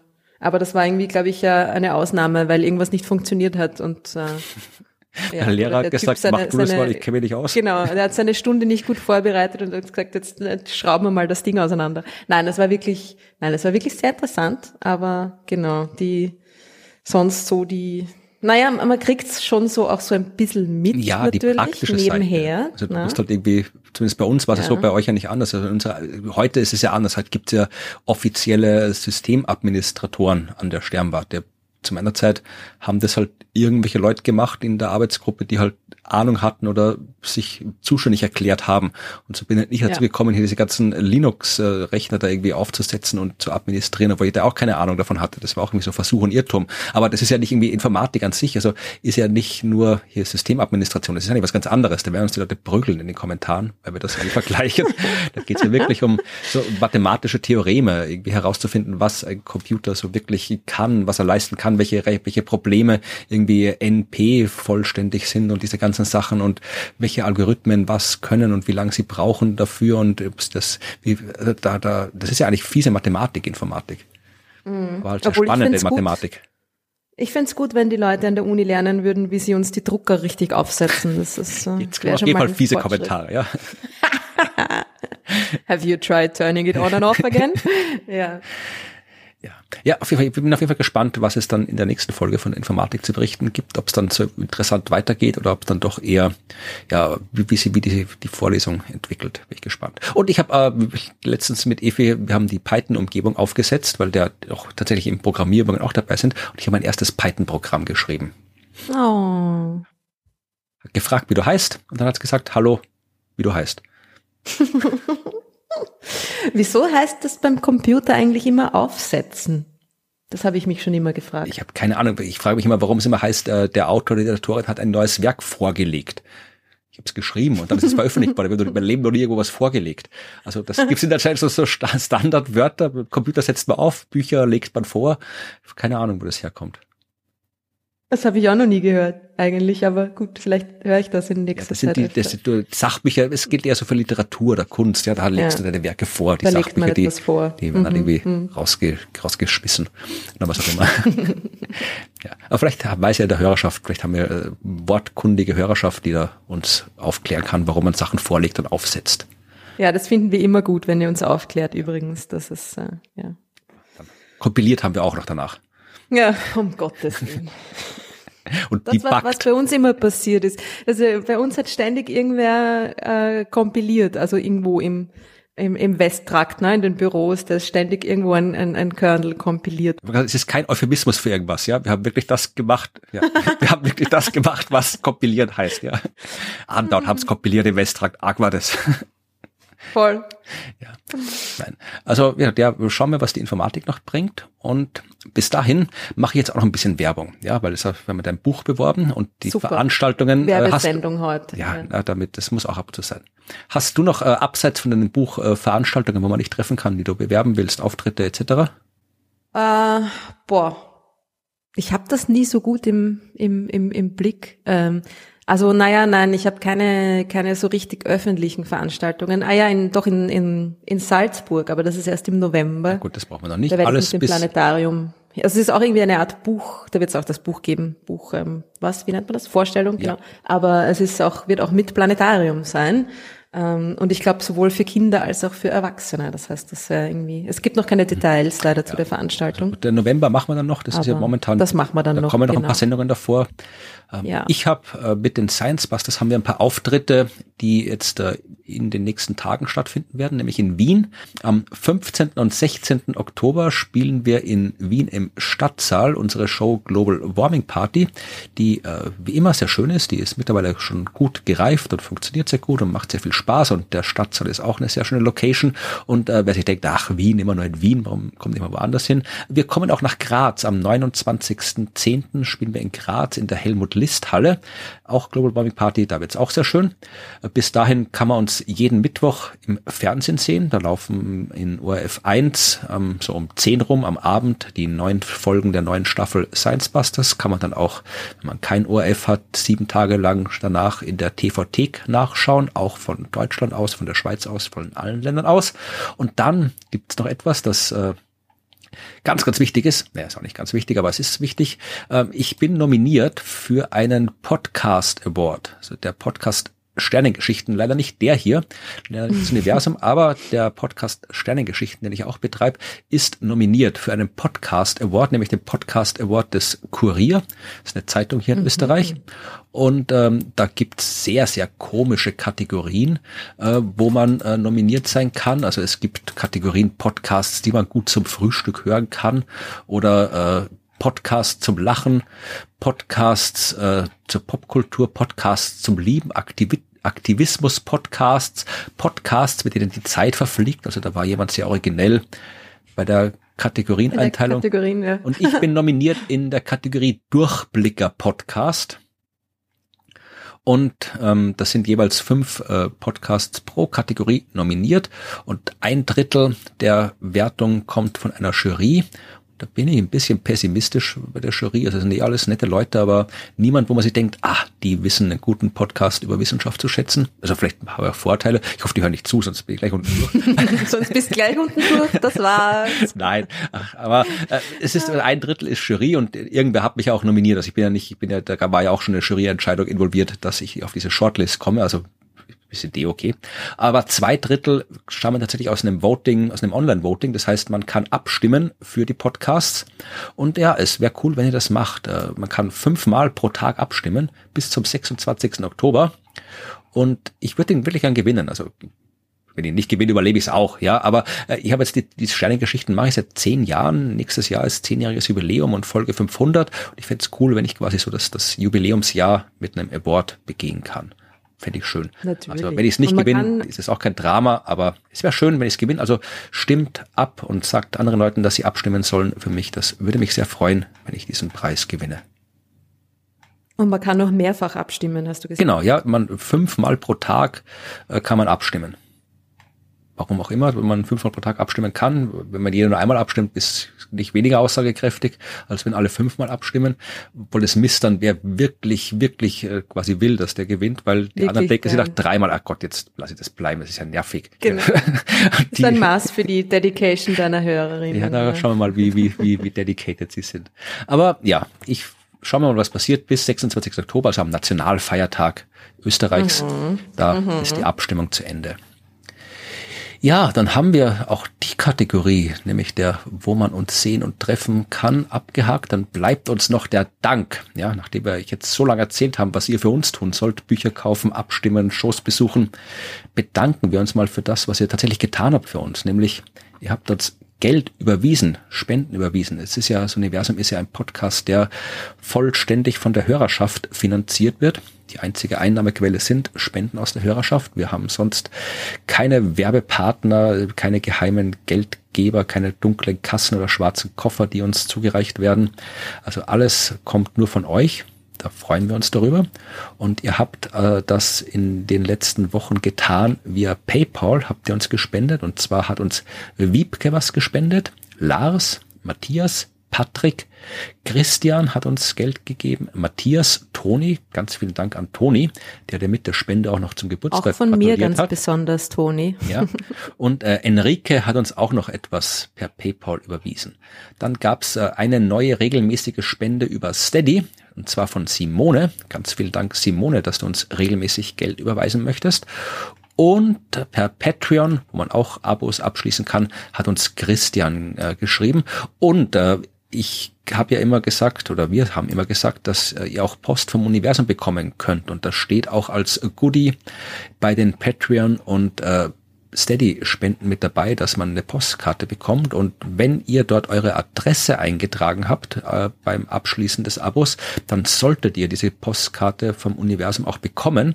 Wenn ihr sie noch nicht bekommen habt, dann liegt das entweder daran, dass ich es vergessen habe, oder es liegt daran, dass ihr es noch nicht bekommen habt, weil äh, die Postkarten ausgegangen sind und ich erst neue produzieren muss. Also, äh, was ich sagen will, wenn ihr das Gefühl habt, ihr solltet schon längst eine Postkarte vom Universum bekommen haben, aber noch keine bekommen habt, dann fühlt euch bitte absolut frei, äh, uns eine E-Mail zu schreiben und uns darauf hinzuweisen, weil ihr, ihr sollt die bekommen. Und wenn ihr nicht bekommt, dann ist es unser Fehler und das müssen wir korrigieren. Also ich schaue dann sowieso nochmal demnächst wieder alles durch und ob alle Adressen da sind. Und wenn die neuen Postkarten angekommen sind, dann werden sie auch wieder ausgesandt. Aber wenn ihr schon lange drauf wartet, dann bitte sagt mir Bescheid, dann wird das schnellstmöglich korrigiert. Ja, vielen, vielen Dank für eure Spenden. Das hilft uns, das freut uns. Auch wenn die Ruth jetzt bald stickreich und berühmt wird mit ihrem Buch. Ge aber jetzt ich. Scheiß. Nein, aber es freut uns sehr, auch wenn ihr einfach nur weiter erzählt, dass es diesen Podcast gibt. Das freut uns genauso, wenn ihr andere darauf hinweist. Und am allermeisten freut es uns, wenn ihr den Podcast einfach nur anhört, weil genau dafür machen wir ihn ja auch. So ist es. Und das war alles für Folge Nummer 36 und wir melden uns demnächst wieder mit Folge 37 und noch viel mehr Astronomie. Bis demnächst. Macht's es gut.